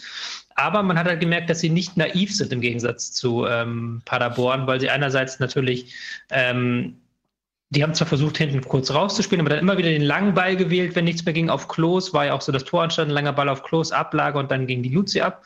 Aber haben andererseits auch ähm, nicht nur halt vom Fußballerischen her wahnsinnig naiv, sondern auch von den außerfußballerischen Faktoren, sagen wir, was Zweikampfführung angeht. Und da kann der Etienne was dazu sagen, weil darüber haben sich die Frankfurt-Fans sehr aufgeregt. Zeitspiel. Ja, da gab's äh, der, der, der Torhüter, wie heißt er? Ich habe äh, Ortega hat äh, viel Zeitspiel betrieben. Was ich mich da gewundert habe, ist, er macht Zeitspiel, also wirklich auffällig. Der Schiri geht zu ihm hin und alle denken, er kriegt jetzt eine gelbe Karte. Und stattdessen hat der Schiri ihn ermahnt. Was ja das Beste ist, was dir in dem Moment passieren kann, weil es noch mal 30 Sekunden bringt. ähm, und äh, das Zeitspiel haben sie ganz gut gemacht. Es wurde aber fünf Minuten nachgespielt. Und ganz ehrlich, äh, die hätten auch noch eine Stunde nachspielen können. Da hätte jetzt also sich am Erge- Ergebnis auch nichts mehr geändert. Also das finde ich schon okay. Aber es unterstreicht, dass Bielefeld, ich fand Bielefeld auch zumindest clever, aber ich muss ganz ehrlich sagen, ich fand Bielefeld, die Eintracht war nicht so stark. Das war, also, ähm, da, für mich äh, muss sich Bielefeld noch deutlich steigern, wenn sie den Klassenerhalt schaffen wollen, weil die haben jetzt einen Punkt auswärts geholt, okay, den kannst du so mitnehmen, aber ich habe auch nicht viel gesehen, was gegen eine schwache Mannschaft, die sehr einfach auszurechnen ist, ähm, funktioniert hat. Also Ich würde ja sagen, es passt zu dem, was wir für Bielefeld prognostiziert haben für Ja. diese Saison. die werden auf jeden Fall im Abstiegskampf sein, aber alles andere wäre ja auch ein bisschen komisch, sind wir ehrlich. Aber man sieht auch, wie die sich gefreut haben nach dem Spiel über diesen einen Punkt. Äh, Das ist nämlich genau der Unterschied zu Vereinen wie jetzt Schalke oder Bremen. Die sind naturgegeben von der Mentalität her Spieltag eins im Abstiegskampf und jeder Punkt ist ein Punkt gegen den Abstieg. Und so treten die auch auf. Ich glaube auch, das wird am Ende für Bielefeld sehr, sehr schwer werden, weil die immer an die Grenzen gehen müssen, immer ein Quäntchen Glück haben müssen. Äh, Und man hat jetzt auch nicht gegen, einen, gegen eine formstarke Eintracht sozusagen ähm, spielen müssen. Da kommen ja noch ganz andere Kaliber. Aber ähm, erstmal finde ich, ist das für Bielefeld ja ein respektabler Punkt. Man ist angekommen in der Liga, hat nicht verloren. Aber du musst auch sagen, sie haben auch ein bisschen Glück gehabt. Es gab schon vier, fünf Chancen von der Eintracht, wo, wo du einfach Wo sagen Silva kannst, mit der Hacke, ja, Silver mit der Hacke, dann den Kopfball von Hinteregger, der auf der Linie hoch und runter gehen soll. Waren schon so ein paar da Chancen. Costa nach der Ecke. Ja, wie gesagt, vier, fünf, vier, fünf Chancen, die auch hätten reingehen können, dann wäre das ein anderes Ergebnis äh, gewesen. Also das ist auch ein, ich will nicht sagen schmeichelhaft, weil das klingt dann schon wieder zu zu viel. Aber ähm, und die Eintracht, äh, die werden noch unangenehmere Gegner als die Eintracht äh, treffen. Also es wird wird schwer für Bielefeld. Aber trotzdem ist ein Verein, ähm, wo man sich freut, dass der mal wieder in der Bundesliga spielt. Ist doch schön. Bielefeld. Ja, freue mich sehr für Bielefeld. Und wenn ich eine Werbung machen darf, Ähm, ja, bitte jetzt und los. Morgen 20.30 bin ich im Eintracht-Podcast. Äh, wer noch mehr von mir zum Thema hören will, ähm, der kann morgen den Eintracht-Podcast hören. Live um 20.30 Uhr. Aber natürlich, während ihr Rocket Beans TV guckt. Selbstverständlich. Ich mache Second Screen, Second Second Audio, whatever. Ähm, gut, dann äh, beschließen wir doch dieses Spiel und äh, kommen zum nächsten Aufsteiger, VfB Stuttgart. Diese haben zu Hause gespielt im, ist es ein Derby-Ralle gegen SC Freiburg. Auch das fand ich über weite Strecken ähm, genau das, was wir prognostiziert haben. Eine sehr junge Mannschaft. Sie haben die jüngste Mannschaft im Durchschnitt. Ähm, nach vorne war das ja nicht so schlecht, aber insgesamt auch viel Naivität dabei. Und Freiburg, muss ich sagen, zwischendurch fand ich das schon. Klingt vielleicht jetzt ein bisschen hochgegriffen, aber das war schon im Stile einer Spitzenmannschaft, diese junge Truppe ausgespielt und die Tore erzielt. Machen es dann nach hinten Ja. raus. Nach hinten raus ähm, äh, ist das dann wieder weit weg von Spitzenmannschaft, weil sie es dann wieder zulassen, dass Stuttgart rankommt. Aber so die 3-0-Führung, das war schon ähm, mit so einer gewissen Effiz Effizienz einfach rausgespielt. Die Räume haben sich ergeben, also nutzen wir sie. Punkt. Ja, das sind Standards, wie, wie, wie, wie man ähm, Freiburg halt kennt tatsächlich. Aber ich fand, Stuttgart war gut. Also ich Nein, hätte ich- ganz- ich ja, aber das- das ist so diese- diese Naivität, die Stuttgart ich meine. Hatte, hatte, großartig, hatte in der zweiten Halbzeit großartige Chancen sich dann rausgespielt, die sie auch eigentlich hätten, hätten sie noch zwei, drei Tore mehr machen können. Sie haben Pech gehabt mit dem Schiedsrichter, muss man sagen, weil die Hand von Lienhardt war, glaube ich, schon am Ball. Und das war, ist auch immer eine Hand Handdiskussion, okay, hin und her. Dann gab es so diese Szene mit Anton, wo du dann auch tausendmal das Regelbuch wälzen musst, bis du weißt, warum das kein Elfmeter war. Also es war schon Pech gehabt, aber die haben sehr unbekümmert nach vorne gespielt, fand ich Stuttgart. Und ich fand, ähm, Freiburg war überraschend offen im Mittelfeld, hat überraschend wenig Zugriff, was man von ihnen gar nicht so kennt.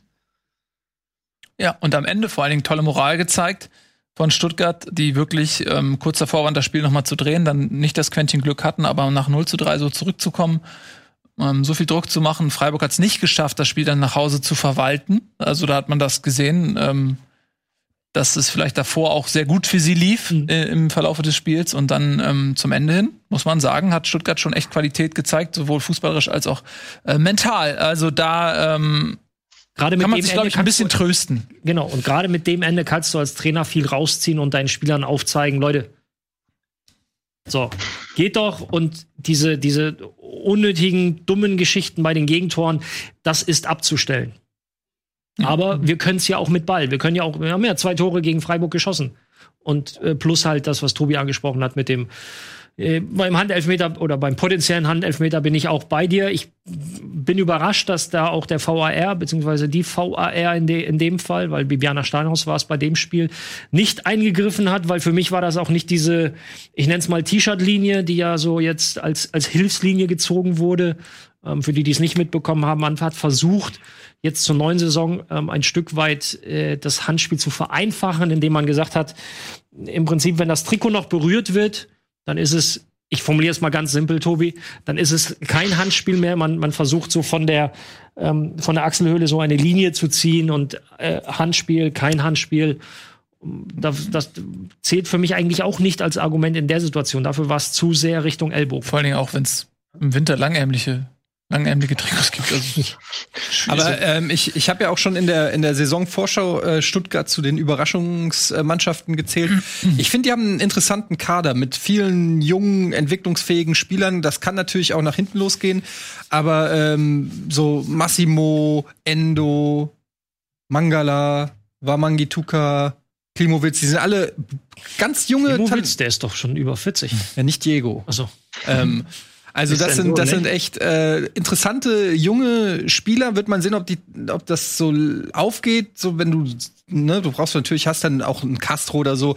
Ähm, aber ist schon äh, eine interessante, ein interessanter Kader, finde ich. Äh, und dass die sich schon so direkt am ersten Spiel einigermaßen gut verkauft haben, ähm, bestätigt mich in meiner Einschätzung. Ich bin gespannt, was Stuttgart die Saison noch so reißt. wen haben die Ich jetzt? den, den Als nächstes? Spielaufbau sehr geil von Stuttgart. Es ist ja normalerweise eine richtige Schwierigkeit, gegen ähm, Freiburg das Spiel zu machen, weil die das sehr gut unterbinden können. ja. Aber ähm, haben das hinten heraus gut gespielt mit Kempf und mit Anton, den ich ja sowieso sehr schätze, der da auch wieder einige geile Pässe gespielt hat.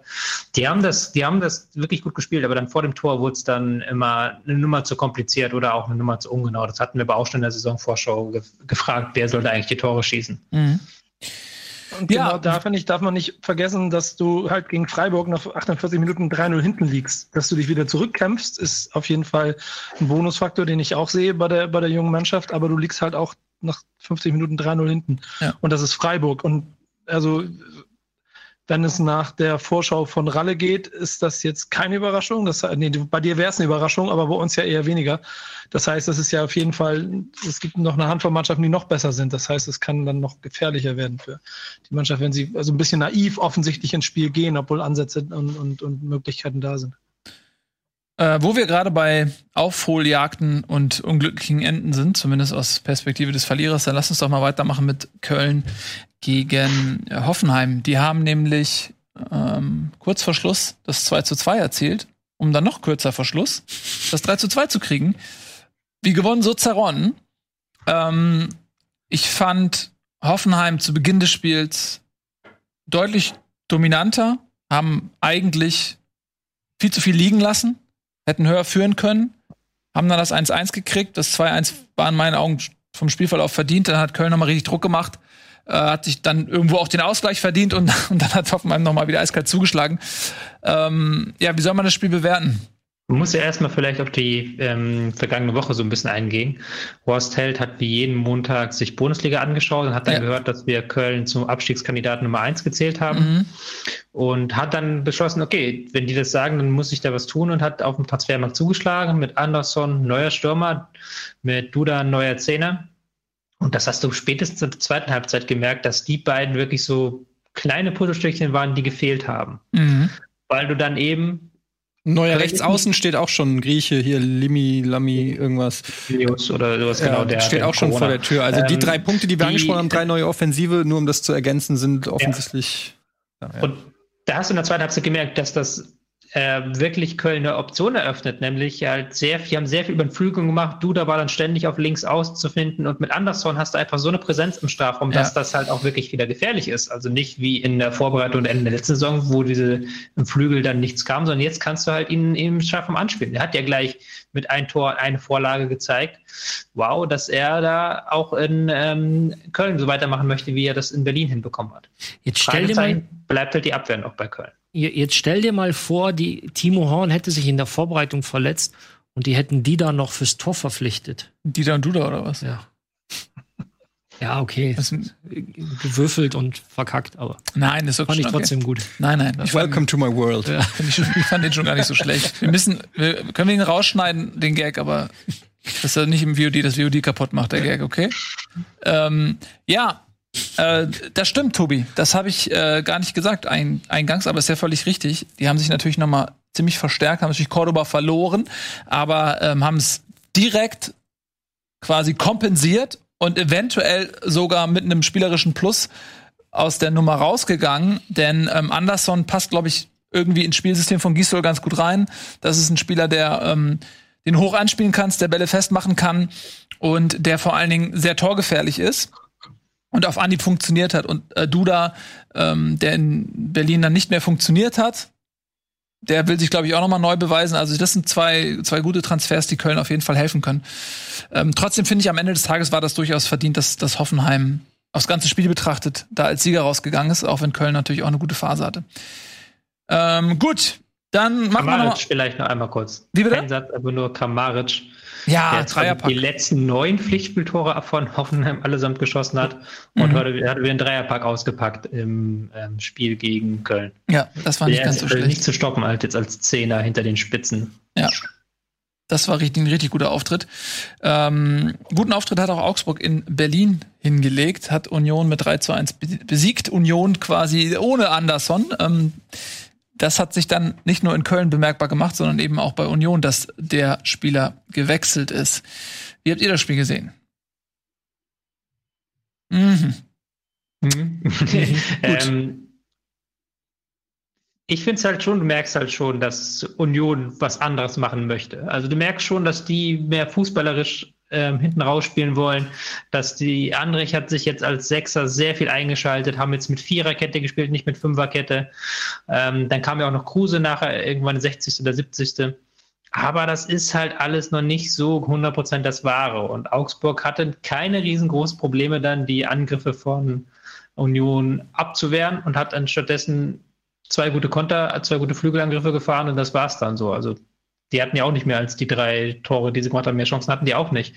Und da merkst du schon, okay, Union hat jetzt ein ganz hartes zweites Jahr vor sich, weil halt eben Teams wie Augsburg nach ähm, Berlin fahren, sagen, okay, wir, wir nehmen 40 Prozent Ballbesitz und dann guckt mal, was ihr macht.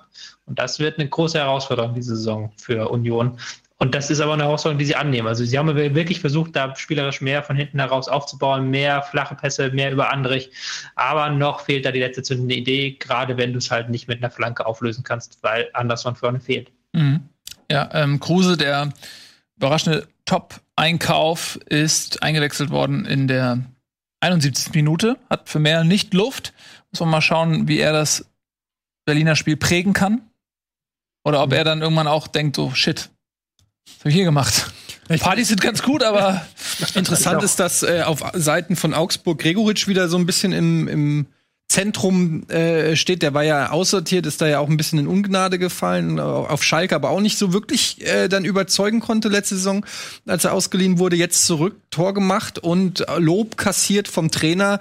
Ähm, also vielleicht da dann noch mal äh, eine, eine, eine richtige Liebe gefunden mit Augsburg? Fragezeichen, man weiß. Liebe mit Hindernissen. Liebe mit Hindernissen, während du ja. schliefst. Was? Und nicht vergessen, äh, ja?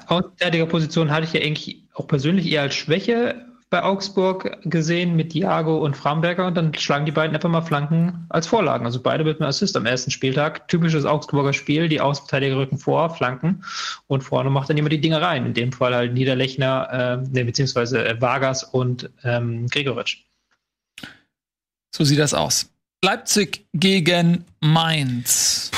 Uh, da schnauft er. Ja, ähm, 8-0, 5-0, falls sich jemand an die ja. letzte Saison erinnert. Ja. Äh, und jetzt hatte ich auch wieder in den ersten Minuten das Gefühl, oh, das geht alles ein bisschen zu schnell für Mainz. Leipzig mit seiner bekannten temporeichen Art und Weise und Mainz äh, sowohl gedanklich wie auch körperlich einfach einen Schritt langsamer. Haben es ja dann relativ schnell nach dem 2-0, ich glaube, weiß ich nicht, zwei, drei Minuten danach ja den, den ähm, Anschlusstreffer erzielt aber trotzdem wirkte das Spiel so, äh, erinnerte so ein bisschen an, an die letzte Saison, nicht mit der, mit der Effizienz oder mit der Anzahl an Toren, aber was jetzt die, ähm, was jetzt die Verteilung der, der, der Stärken angeht, sprach schon eigentlich alles für RB. Das war recht eindeutig. Ja, so sehe ich das auch. Vor allen Dingen steht ähm, RB ja auch vor der Herausforderung, dass sie Timo Werner ersetzen müssen, der eine Varianz in das Spiel bringt, die jetzt im Prinzip nicht mehr möglich ist aufgrund seines Tempos. Ähm, und Patrick Schick auch. Ja, Patrick Schick fehlt auch, aber ich glaube, dass Patrick Schick für das Leipziger Spiel nicht so äh, ausschlaggebend war, weil wenn Schick ausgewechselt wird und dafür ein Pausen kommt, sind das ähnliche Spielertypen. Aber wenn ein Timo Werner mit dem Tempo, mit, mit seiner Art und Weise zu spielen fehlt, dann musst du halt das Spiel irgendwie umstellen, vielleicht mehr irgendwie auf Ballbesitz gehen oder mehr äh, in, in Kombination sich die Lücken freispielen. Und das hat Leipzig gut gemacht. Ähm, sie haben jetzt bisher auch noch nicht so viel auf dem Transfermarkt gemacht. Äh, wahrscheinlich wird Sörlüd kommen, der kongeniale Sturmpartner Haalands in der norwegischen Nationalmannschaft. Äh, der wird vermutlich kommen und äh, quasi den geplatzten Schick-Transfer kompensieren. Ähm, ja, ansonsten war das, gehe ich mit, sehr souverän von Leipzig. Nicht so, nicht so ein, so ein Schlachtfest wie ähm, letzte Saison gegen Mainz, aber es war schon souverän. Gut. Ich kann mir nur hoffen, dass, ähm, dass sie die Chancenverwertung sich verbessert. Weil das fand mhm. ich schon, da hätten sie noch ein paar Tore mehr machen können. Gerade in der ersten Halbzeit haben sie ihre Dominanz ähm, vom Tor dann nicht richtig ausgespielt. Mhm. Ich das ist ja die große Sollbruchstelle dieser Mannschaft ohne Timo Werner. Ihr habt ja schon ziemlich viel zusammengefasst. Mir ist nur aufgefallen, die Leichtigkeit mit der Pausen und, und Forsberg. Ich habe eben mal nachgeguckt, die sind ja auch noch beide gar nicht so alt. Ich habe die schon viel älter in Erinnerung, weil die auch schon seit 100 Jahren da rumlaufen. Ähm, aber dass die eben diesen Werner-Wechsel ähm, so in diesem Spiel mit Olmo zusammen total also nichtig gemacht haben, das war schön zu sehen. Ähm, die werden, die scheinen richtig Bock zu haben, gerade so sah das zumindest aus. Ja, also nicht so viel Bock gab es bei Wolfsburg gegen Leverkusen. Relativ müdes 0 zu 0. Hat nicht so viel Spaß gemacht zuzugucken. Ach, fand ich, gar nicht. Ich fand, das war eigentlich eine, fandst du, ich fand, das war eigentlich eine sehr offene Visiere bei beiden, offener Schlagabtausch, aber dann so in den, auf den letzten Metern. Tobi. Was denn? War das, doch, das war, ich fand das ganz ein munteres Spiel. Was ist denn da mit deinem Stürmer los in Wolfsburg? Gute Möglichkeiten gehabt. Ich glaube, ich sehe es so negativ, weil ich äh, Amiri und Schick bei Kickbase habe und beide nicht gespielt haben. Und da war ich instant abgeturnt. Das kann sein. Ich glaube, das ist der, das psychologische. Kommen, kommen noch weiter. Also was ich, bei, was ich bei Leverkusen ähm, beobachten konnte, gerade im ersten Durchgang, war schon so das, was was Leverkusen auch in der letzten Saison häufiger ein Stück weit das Genick gebrochen hat, ist, dass sie natürlich gut und schnell nach vorne spielen, aber dann haben die manchmal in ihrer Hintermannschaft Sachen drin, wo du denkst, okay, wenn du den Anspruch hast, unter den ersten vier in Deutschland zu landen und in Europa möglichst weit, darf dir das in der Summe einfach nicht passieren. Ich glaube, deswegen hast du es auch als gar nicht so langweilig empfunden, weil Wolfsburg zumindest ein paar hochkarätige Chancen hatte. Und jetzt muss uns Tobi erklären, was mit Weghorst los ist. Ja. ist nicht mehr lange da, würde ich sagen. Du musst den neuen Stürmer suchen bei Kickbase. Ja, ich muss sowieso mir eine gesamte neue Kickbase-Mannschaft suchen. Die sind alle am ersten Spieltag schon raus. Es ist Du hast es jetzt auch spannenderweise hingelenkt auf Kickbase, das Thema, weil du natürlich mit riesigem Abstand führst. Ja, weil ich überragende Managerqualitäten habe. Weil du dein gesamtes Leben diesem Spiel verschrieben hast. Das stimmt auch. ähm, ich, ich kann da jetzt gar nicht mehr hinzufügen, ähm, weil ich muss auch gestehen, ich habe Wolfsburg ge gegen ähm, Leverkusen auf einem Auge gesehen. Hast du, hast du schon gemerkt, dass beide Teams sich so ein bisschen auch mit ihrer ähm, Intensität im Spiel gegen den Ball neutralisiert haben? Also da hast du schon ähm, sehr stark gemerkt, okay, da standen die Reihen, die defensive Reihen im Vordergrund in diesem Spiel. Ja, Aber man hat gesehen, bei Wirtz wird's ja. noch, auf jeden Fall. Stark. Also auf jeden Fall Wolfsburg mit, äh, ich glaube, Renato Steffen als Rechtsverteidiger, ne?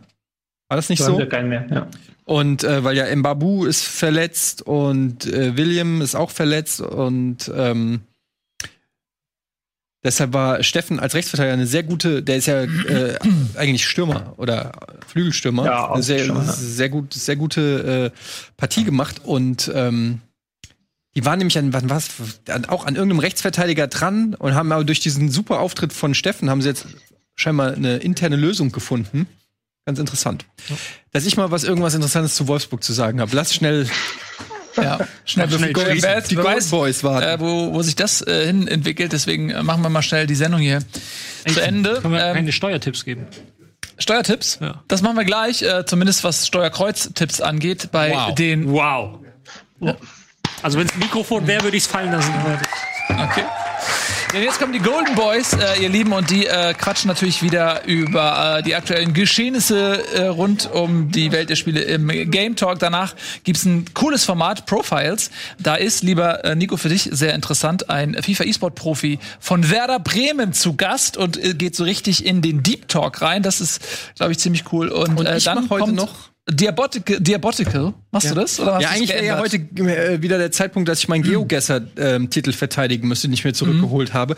Aber Lasi ist krank und deshalb mache ich Diabotical. Das ist so ein Quake-Shooter gegen die Community. Ihr könnt mitmachen. Das Spiel ist umsonst, gibt, im, umsonst gibt's im Epic Store. Ladet es euch runter und dann gibt's später äh, eine neue Frisur für euch. Äh, Rasur. Frisuren auch nicht schlecht. So, ihr, das war's. Jetzt viel Spaß mit den Golden Boys. Tschüss und auf Wiedersehen. Tschüss. Ich nenne die Golden Boys. Diese Sendung kannst du als Video schauen und als Podcast hören. Mehr dazu unter rbtv.to/bundesliga.